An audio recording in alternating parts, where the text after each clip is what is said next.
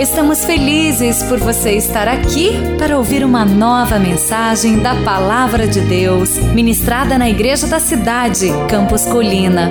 Abra o seu coração e receba com fé esta mensagem que vai edificar a sua vida.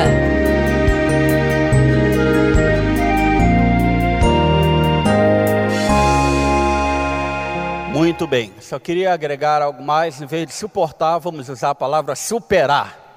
Combinado? Então, hoje nós vamos falar sobre o poder transformador da fé, a fé para superar pelo poder da fé. Vamos superar. E hoje, a semana passada nós tivemos refletindo sobre um personagem bíblico que foi Abraão, que na Bíblia é chamado pai da fé. Hoje nós vamos ver a história do filho de Abraão, Isaac. Isaac vai nos trazer algumas lições preciosas sobre a aplicação da fé como podemos superar os desafios da vida usando a fé. E obviamente estamos falando de uma fé sobrenatural. É aquela fé que nós recebemos de Deus, porque existe a fé natural. Eu sempre gosto de fazer essa distinção. A fé natural é aquela que você chegou aqui neste auditório e você se sentou na cadeira sem ao menos perguntar quem fabricou esta cadeira. Você nem olhou embaixo da cadeira para ver o fabricante, não se interessou em saber se é lá que ela suporta ou não, ela aguenta, ela está em manutenção, ela está em ótima qualidade, não. Assim como também você, ao viajar, você não pergunta, e como é que está o piloto? Está bem? Oh. Ninguém pergunta como está o piloto, se ele está de boa ou não. Você simplesmente entra no seu avião e você acredita que se não chegou o seu tempo, você vai chegar no seu destino. Se ainda não é a sua hora, você vai chegar lá no seu destino. Então, esta é uma fé natural. A fé da qual estamos falando nesta série de mensagens sobre o poder transformador da fé é a fé que nós recebemos de Deus, o Pai, através de Jesus Cristo, o Filho, quando temos o encontro com Ele. E esta fé, como dom de Deus, ela é empoderada ela é capacitada para ação e aplicação em nós através do Espírito Santo, também uma pessoa da Trindade divina. Então veja, o Pai é aquele que nos dá através do Filho e o Espírito Santo opera a aplicação da fé nas nossas vidas. Hebreus capítulo 12, versículos 1 a 3 diz assim: Ora, a fé é a certeza daquilo que esperamos e a prova das coisas que não vemos pois foi por meio dela que os antigos receberam bom testemunho. Pela fé, entendemos que o universo foi formado pela palavra de Deus, de modo que aquilo que se vê não foi feito do que é visível. Hebreus 12, 1 a 3.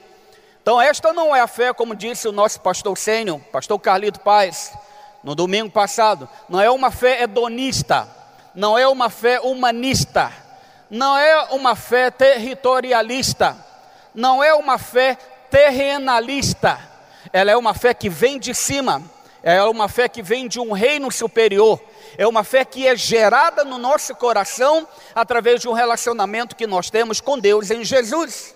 E a fé é tão importante que no livro de Hebreus, capítulo 11, versículo 6, diz assim: Sem fé é impossível agradar a Deus pois quem dele se aproxima precisa crer que ele existe e que recompensa aqueles que o buscam. Então, tamanha a importância da fé que até mesmo para agradar a Deus é necessário ter fé. Nós não conseguimos receber nada de Deus absolutamente a menos que empreguemos ou que exercitemos a fé. Em suma, exercer a fé é essência de vida cristã. Você nunca desfrutará de uma vida plena com propósitos se não viver pela fé. Todos nós temos um propósito na vida, não estamos aqui por acaso. E Deus nos deu um propósito para cumprir, Ele nos desenhou para um fim. Mas este fim, este objetivo na nossa vida só será cumprido a partir do momento que nós exercemos a fé, porque até mesmo para desenvolver cultivar aquilo que Deus colocou em nós e mostrar ao mundo, precisamos também de fé. Então, superar pelo poder da fé. Quais são os princípios de fé que nós aprendemos na vida de Isaac? Gênesis capítulo 21, versos 5 e 6 diz assim: Estava ele com 100 anos de idade, Abraão, quando lhe nasceu Isaac, seu filho. E Sara disse: Deus me encheu de riso, e todos os que souberem disso rirão comigo. Então aqui está a história do nascimento de Isaac. Alguns que já leram algumas páginas atrás se lembram deste episódio de quando um ser sobrenatural, o anjo veio à casa de Abraão de Sara e avisou: Olha, vocês vão ter um filho. Sara estava atrás da porta, o que, que ela fez? Esse peru, que vou ter filho, já passou há muito tempo a época de gestação, de dar filho, que isso aí? E o, o anjo do Senhor se deu conta daquela risada de incredulidade, aquela risada de dúvida, aquela risada de aham, vai acontecer mesmo. E naquele momento o anjo falou, e se referiu a ele, e ela negou: não, não, não estou rindo. Agora aqui é outro tipo de riso quando Isaac nasceu, se cumpriu a promessa de Deus, aí ela deu um riso, mas foi um riso de felicidade, um riso de, e não é que a promessa se cumpriu, e não é que é verdade. Então, tamanha era a alegria de Sara, que o filho então foi denominado com este nome Isaac, que significa risos. E você sabe que na literatura do Antigo Testamento, os filhos recebiam seus nomes de acordo com aquela percepção, aquela impressão que os pais tinham sobre os filhos. Abraão, pai das alturas. Depois seu nome foi mudado, Abraão, pai de uma multidão. Jacó, o encrenqueiro, o trapaceiro. Ele teve um encontro com Deus, a sua vida foi mudada e agora Israel, um príncipe de Deus. Quando eu nasci, meus pais me deram um nome. E o nome não foi Jay, isso foi depois da convivência no exterior, que as pessoas não conseguiam pronunciar o meu nome de nascimento, Jadiel. E para complicar, tem um H entre o D e o I. J-A-D-H-I-E-L. Então você imagina os estrangeiros querendo pronunciar o meu nome. Jaril, Jaril, até rádio me chamava. O senhor rádio. Eu não sou rádio. Jadiel. Então ele se aproveitava a letra J, é muito mais fácil, e no inglês J, e assim ficou. Mas Jadiel, quando meu pai escolheu esse nome, esse nome significa Deus alegra. Deus alegra. É por isso que muitos daqueles que me conhecem sempre me vê sorrindo, sempre me vê alegre. Deixa eu contar um segredo. Eu não faço esforço nenhum para isso acontecer, porque já veio de herança com o nome que meus pais me deram. Então é importantíssimo o nome que você escolhe para o seu filho. Veja, por exemplo, pastor Júlio, alguém coloca o nome do seu filho de Judas? Alguém aqui? Mas por que será? Então cada nome tem uma conotação, tem algo por detrás do nome. E com verdade, Isaac é um bom nome para se escolher. Risos, risada gostosa. Então vejam bem, esta promessa é uma promessa de Deus que é baseada na fé que Isaac teve e ele superou e venceu desafios na sua vida. E nós então queremos compartilhar com você. Mas de modo sucinto, deixa eu fazer uma preliminar aqui sobre as forças contrárias que Isaac teve que enfrentar. Quais foram as forças contrárias? Você pode preencher aí no seu boletim. Primeiro, tempos difíceis. Pode completar, difíceis. Ele enfrentou tempos difíceis. E graças a Deus que ele tinha fé. Gênesis 26, 1. Houve fome naquela terra como tinha acontecido no tempo de Abraão. Abraão, seu pai, passou pela mesma experiência. A terra teve fome. E agora Isaac também. Isaac depois teve um filho, Jacó. Jacó depois teve um filho, José. José já foi mais feliz. Ele, na verdade, foi aquele que ajudou a administrar no Egito todo o suprimento da nação de tal forma que aquela nação teve comida suficiente até para distribuir e para vender para outros povos. Mas na época de Isaac não foi assim. Ele passou por tempos difíceis. Acredito que muitos de nós temos experimentado dificuldades, assuntos diversos na nossa vida. E o que vai nos segurar, o que vai nos sustentar nos momentos de dificuldade é a nossa fé em Deus. Não adianta ter fé na economia. Não adianta ter fé no presidente, não adianta ter fé nas pessoas que exercem posição no governo, não adianta ter fé no homem. A nossa fé em Deus é quem vai nos fazer passar pelos momentos de dificuldade e superá-los todos e dizer: Eu venci, eu consegui em nome de Jesus. Outra força contrária que nós vemos são as oposições diversas oposições diversas. Quantos de nós não encontramos é, divers, adversidades, contrariedades na nossa vida? Quantos de nós que estamos aqui dia após dia, fazemos o nosso melhor? Nós somos pessoas solidárias. Às vezes estamos envolvidos com filantropia, ajudamos o próximo da melhor maneira que nós sabemos, e ainda assim enfrentamos oposições diversas. Veja a oposição de Isaac possuía tantos rebanhos e servos que os filisteus o invejavam. Estes taparam todos os poços que os servos de Abraão, pai de Isaac, tinham cavado na sua época, enchendo-os de terra. Gênesis 26, 14. Olha só outro tipo de adversidade que ele encontrou. Mas os pastores de Gerar discutiram com os pastores de Isaac, dizendo: A água é nossa por isso Isaac deu ao poço o nome de Ezeque, que significa disputa. Por quê? Porque discutiram por causa dele.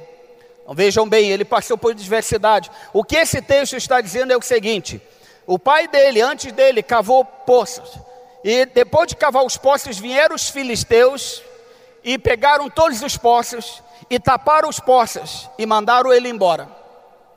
Agora Isaac, alguns anos depois, vai aonde o pai dele tinha feito a obra anterior e ele cavou outros poços, deu nomes àqueles poços, assim como o pai dele tinha dado os nomes, e vieram novamente os filisteus e a saga se repete.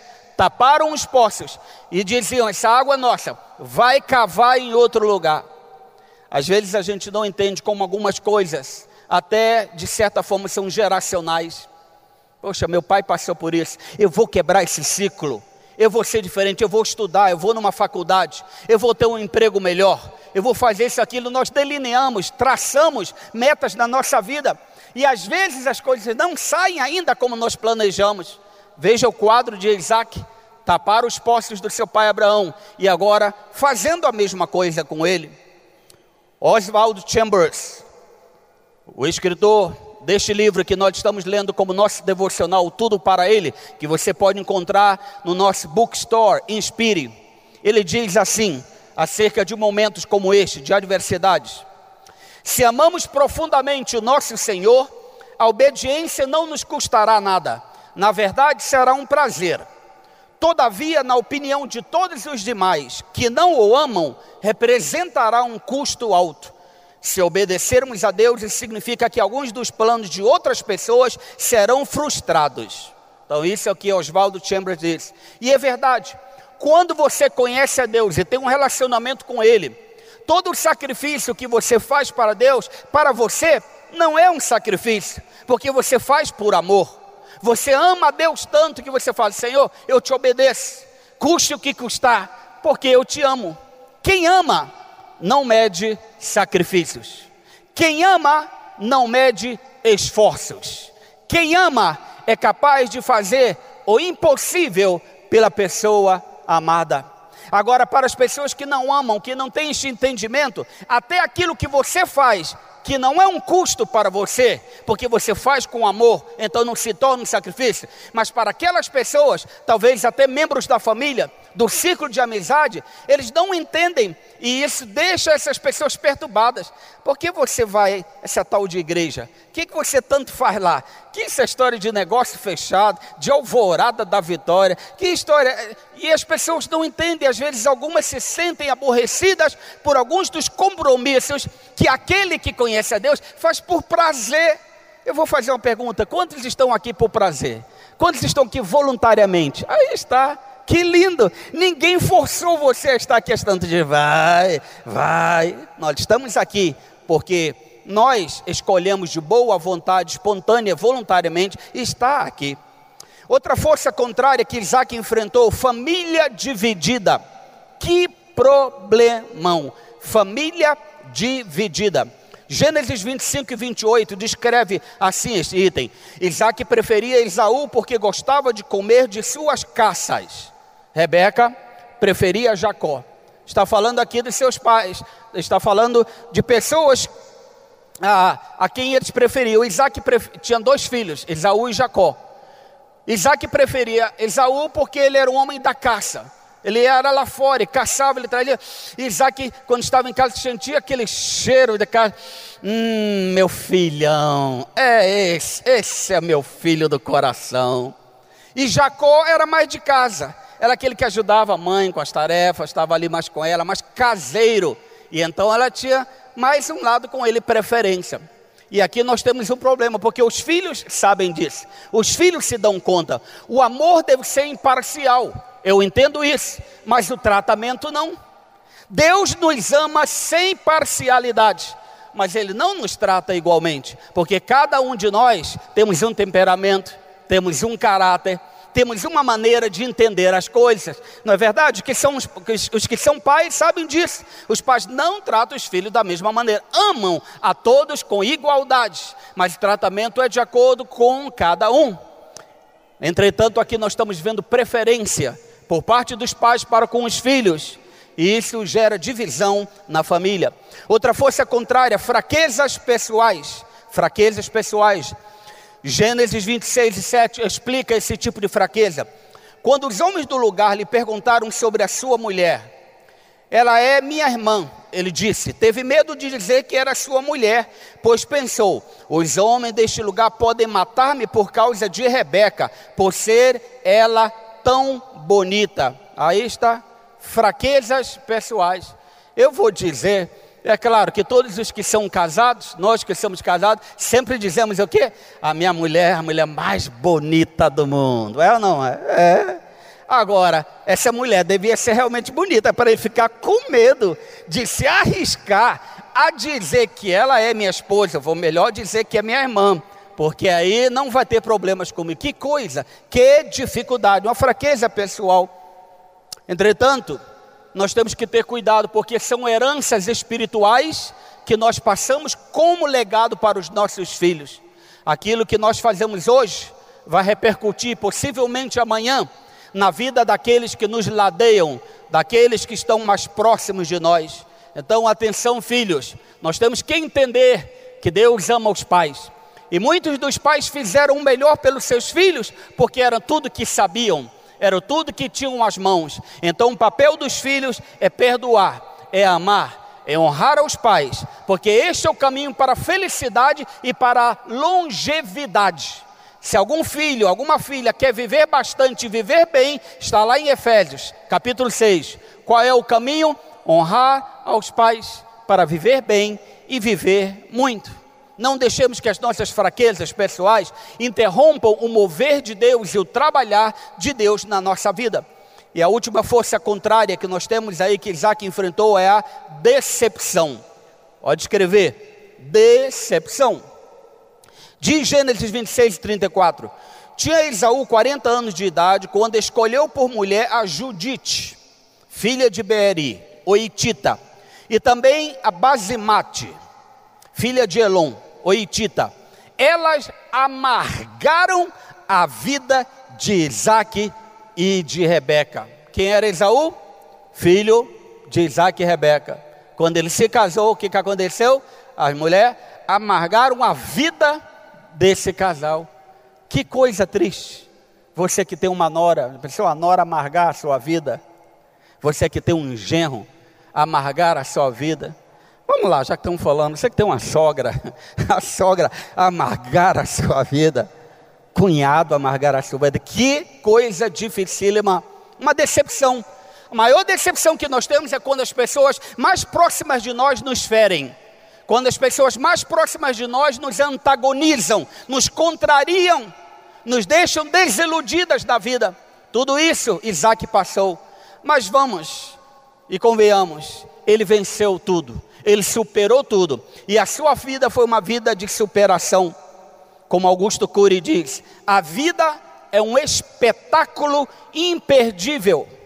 Porque todos aqueles que enfrentam desafios na sua vida, Todas as pessoas que superam através do perdão, da fé, do amor, da entrega, da abnegação, da solidariedade, da esperança, a vida dessa pessoa se torna um espetáculo para o mundo.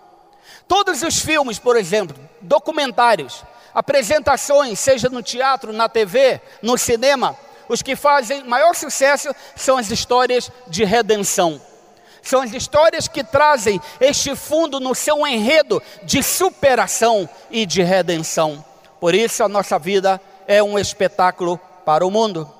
Veja, por exemplo, essa ilustração aí que mostra muito bem o que é superar. A ilustração de um sapo e de um ganso, aí está. Mesmo quando tudo parece perdido, nunca desista. O sapo está lá dentro da boca do ganso, mas não desiste com as suas mãos ali apertando. Me larga, seu ganso, me deixa aí. Não vou desistir. Eu gostaria de dar esta palavra de encorajamento para você. Não importa qual seja o sapo que você tem que engolir, ou qual seja o ganso que você tem que enfrentar não é o tamanho do seu inimigo ou da sua dificuldade que vão derrubar você, é o tamanho da sua fé em Deus que vai sustentá-lo e manter você de pé. Então não desista, no nome do Senhor, tenha fé, porque se você tem fé, você pode superar qualquer obstáculo. Então, para superar os desafios da sua vida em fé, você precisa fazer algumas coisas. Primeiro, receber o presente da paternidade espiritual. Receber o presente da paternidade espiritual. Palavrinha-chave: paternidade. A Bíblia disse assim, está aí nos seus bolsos, Gênesis 24, 2 a 4. Disse ele ao servo mais velho de sua casa, que era o responsável por tudo quanto tinha: Ponha a mão debaixo da minha coxa, e jure pelo Senhor, o Deus dos céus e Deus da terra, que não buscará mulher para meu filho entre as filhas dos cananeus, no meio dos quais estou vivendo, mas irá à minha terra e buscará entre os meus parentes uma mulher para o meu filho Isaque. Aí está o capítulo 24 de Gênesis, ele trata disso. É a história de romance, é a história de amor, é a história de um homem buscando uma esposa para si. E então Abraão fez o seu servo sênior principal jurar, como era de costume deles, colocar a mão debaixo da coxa do seu senhor e jurar que faria aquilo que o senhor estava pedindo. E ele fez isso e foi procurar então uma esposa para Isaac. Nós vemos então aqui, da mesma forma que existe este carinho, este amor, este cuidado do pai, para que o seu filho Isaac não tivesse qualquer mulher, mas tivesse uma esposa que cuidasse dele, uma pessoa de dentro de um povo que ele já conhecia, a mesma coisa acontece com você. Quando você e eu recebemos o presente da paternidade espiritual, Deus se ocupa de todos os detalhes da nossa vida. Deus se ocupa de todos os seus interesses. E os seus interesses para Deus nunca serão interesses secundários. Deus sempre terá como prioridade fazer com que você se sinta bem, se ocupar do seu bem-estar, da sua salvação, da sua restauração, da sua renovação, da sua saúde. Esta é a vontade de Deus, é o seu bem-estar. Então, em nome de Jesus, aceite hoje pela fé a paternidade espiritual de Deus na sua vida. Talvez alguns de nós não tivemos a oportunidade de conhecer os nossos pais. Talvez alguém aqui viveu com um padrasto. Talvez alguém aqui não teve um bom relacionamento com aqueles que eram responsáveis pela sua vida durante a sua infância, durante os primeiros anos da sua vida. Mas eu tenho boas notícias para você. Deus assume a sua paternidade nesta noite. Nesta noite, Deus assume você como filho, como filha, e Ele diz para você: Você é meu filho amado, você é minha filha amada, e se você entregar os seus desejos, as suas necessidades, Deus vai cuidar de você em todos os detalhes da sua vida. Foi esse o testemunho que nós ouvimos pelo cristiano, e Deus quer repetir uma vez mais na sua vida. Para superar os desafios na sua vida, faça então como Isaac Número dois, seguir a voz de Deus diante das circunstâncias. Seguir a voz de Deus diante das circunstâncias. É a segunda lição de fé que nós aprendemos com Isaac. As circunstâncias que nós temos são variadas, elas são distintas, nem sempre são agradáveis. Veja, por exemplo, no caso de Isaac, Gênesis 26, 3 e 6, aí no seu esboço também. Permaneça nesta terra mais um pouco, e eu estarei com você e o abençoarei. Assim Isaac ficou em Gerar. Agora pense bem, ele estava numa terra onde estava havendo o que? Fome, escassez. Entretanto, Deus falou o que para ele? Parafraseando, eu sei, Isaac, é tempo de crise, é tempo de escassez, é tempo de dificuldade, mas eu vou estar com você e vou abençoá-lo no meio da crise, no meio da escassez, eu vou fazer você prosperar. Em nome de Jesus, eu quero profetizar sobre a vida de todo aquele que está aqui e que entrega a sua vida nas mãos de Deus. No meio da crise, a sua vida vai prosperar. Deus vai dar iniciativa, Deus vai dar criatividade, Deus vai dar promoção, Deus vai abrir porta de emprego, Deus vai dar não só coisas do âmbito material, isto é secundário, mas Ele vai abençoar a sua vida emocionalmente, Ele vai abençoá-lo afetivamente, Ele vai abençoá-lo sentimentalmente, Ele vai abençoá-lo espiritualmente. Todas as bênçãos que Deus tem para você no ano da fé 2017 receba em nome de Jesus. As circunstâncias não vão segurar você.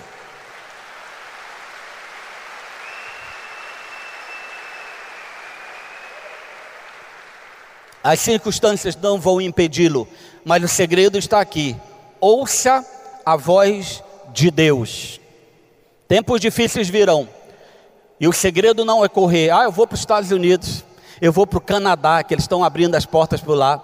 Sabe o que? Eu vou para Nova Zelândia, bem longe daqui. Eu vou começar tudo na Austrália. Eu tenho amigos lá de. Não, não, não faça isso. A menos que Deus te diga, vai, e eu te abençoarei. Porque se Deus diz vai, aí é diferente, porque aonde você colocar a planta dos seus pés com um vai de Deus, você prosperará. Agora, se Deus diz fica, fica, porque Ele vai te fazer prosperar aqui.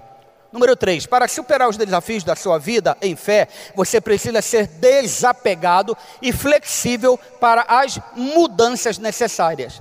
Desapegado e flexível para as mudanças necessárias. Meus amigos e amigas, mudanças ocorrem todo o tempo. O mundo é um mundo volátil, é um mundo que voa e depressa. O tempo passa. Algumas pessoas falam, é verdade, pastor, parece que era ontem que eu tinha 16 anos de idade, e hoje eu estou com 17 anos e alguns meses pela frente. Não fala quantos meses. É assim a vida, a vida é acelerada. E com a vida vem o que? Mudanças constantes. Mas quando você e eu aplicamos fé, nós então recebemos de Deus, de forma sobrenatural, a capacidade de flexibilidade.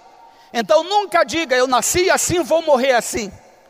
Nunca deixe de abrir a sua mente para algo imprevisível ou improvável, ou que você julgava impossível, porque para Deus não existem impossíveis.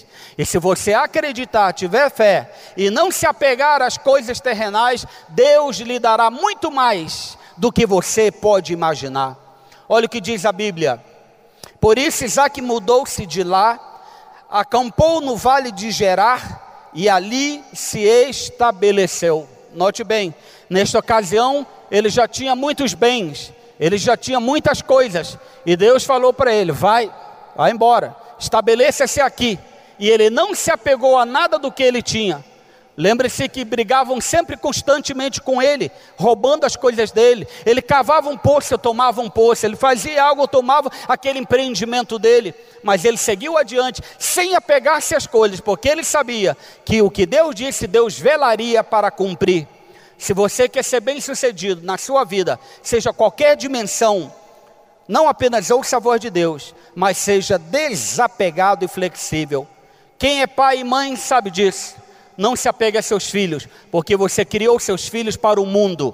Um dia eles vão embora e você vai ficar com alguém que você ama e não são seus filhos, porque eles são criados para ir, para terem a sua vida. Então desapegue-se das pessoas, desapegue-se de bens e apegue-se sobretudo ao Senhor e conte com a ajuda dos irmãos da fé, na família da fé. Seja fiel e leal à sua família biológica, sirva ao Senhor, mas que a sua fé dependa inteiramente dele, que ele é quem está com você todos os dias da sua vida. Para superar os desafios da sua vida em fé, número 4, você precisa lutar pelas oportunidades que Deus já te deu. Lutar pelas oportunidades que Deus já lhe deu. Alguns de nós já tivemos oportunidades e às vezes a gente pensa que ela nunca mais volta, porque geralmente é assim. Então, por isso, nós sempre damos um conselho: aproveite todas as oportunidades, que é um conselho bíblico, porque a gente não sabe o dia de amanhã.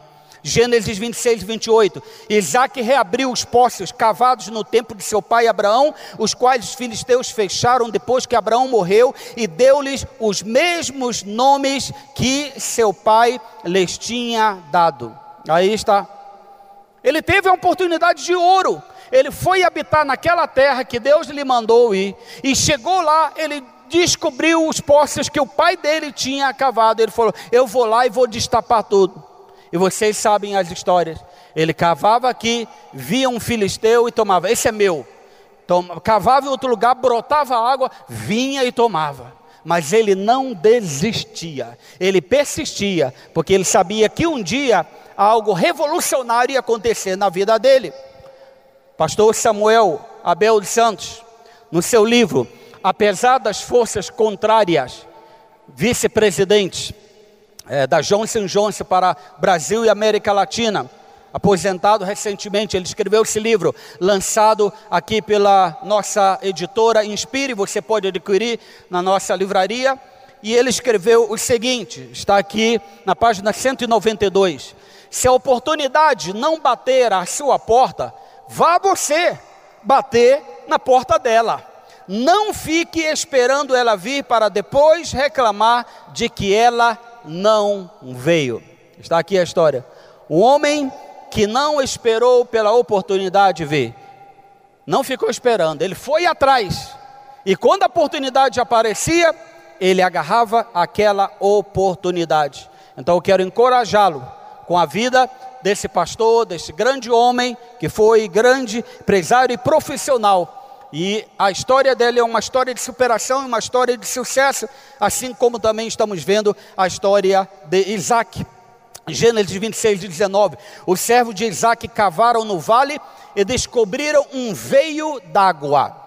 Gênesis 26 e 22. Isaac mudou-se dali e cavou outro poço, e ninguém discutiu por causa dele. Deu-lhe o nome de Reobote, dizendo: Agora o Senhor nos abriu espaço. Então o nome daquele poço era Reobote, que no original significa espaço. Deus nos abriu o espaço e prosperaremos na terra. Isaac dependia da água do poço que cavava. Naquele tempo, assim como hoje, também a água era um grande empreendimento, um grande, é, um grande valor, ou commodities, como nós chamamos hoje. Se você fosse na bolsa de ações, o maior empreendimento seria a água. Então, a água era um elemento muito importante, mas aonde ele cavava, outros viam e tomavam dele. Então, quero dizer para você: cuidado, não desista. Podemos esperar pela chuva, mas não significa que não podemos cavar poços.